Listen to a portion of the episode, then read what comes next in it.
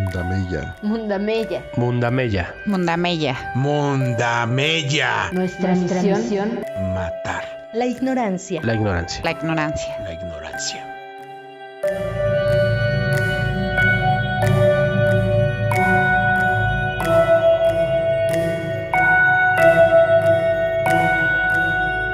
Los escritos de Homero y Hesiodo nos hablan de un gigante poderoso, responsable de sostener los cielos con sus grandes manos y sus fuertes hombros.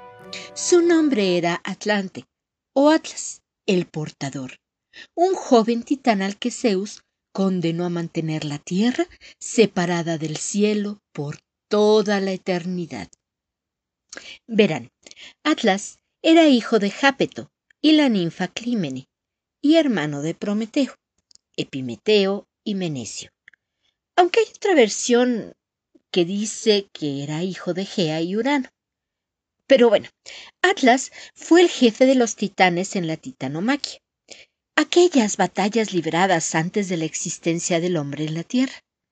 Los titanes lucharon contra los olímpicos durante once años, en esta guerra que también es conocida como la batalla de los titanes.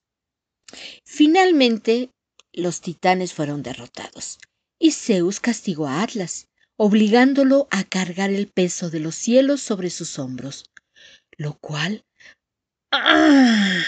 robaba gemidos de dolor del joven titán, incluso a pesar de su extraordinaria fuerza. Atlas dicen que reinó en Arcadia y en el noroeste de África, donde tenía un preciado árbol de hojas y frutas doradas las famosas manzanas doradas que Gea dio como regalo de bodas a Zeus y Hera, y que gran protagonismo se han ganado en la mitología griega.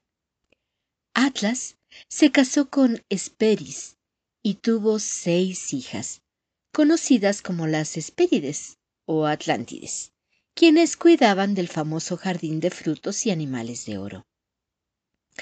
Cuenta el mito que el héroe Perseo visitó su reino luego de matar a Medusa, donde se presentó como hijo de Zeus y pidió hospitalidad a Atlas.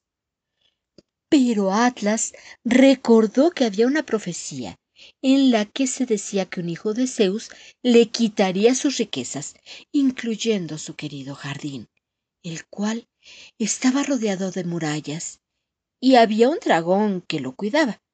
Pero de todas formas, sintiéndose amenazado por Perseo, le negó su petición. Ay, pero Perseo no aceptó la negativa. Así que sostuvo la cabeza de Medusa ante los ojos del titán, convirtiéndole en una enorme piedra, a la que se llamó Cordillera del Atlas, cuyas montañas eran tan altas, pero tan altas, que tocaban el cielo. Hay otra versión, que dice que fue Hércules quien engañó a Atlas para que recuperara algunas manzanas del oro del jardín de las Hespérides, como parte de sus doce trabajos. Pero bueno, sea como sea, la historia de Atlas es un mito mezclado con verdad, pues se cree que Atlas fue un mítico rey de Mauritania, en Libia. Era un sabio filósofo y matemático, y extraordinario astrólogo, que descubrió la esfericidad de las estrellas y desarrolló el primer globo celeste.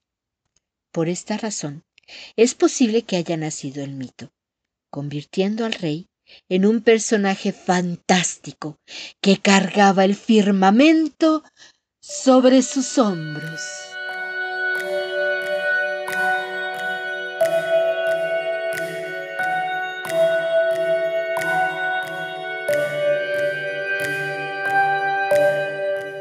Título del cuento Atlas.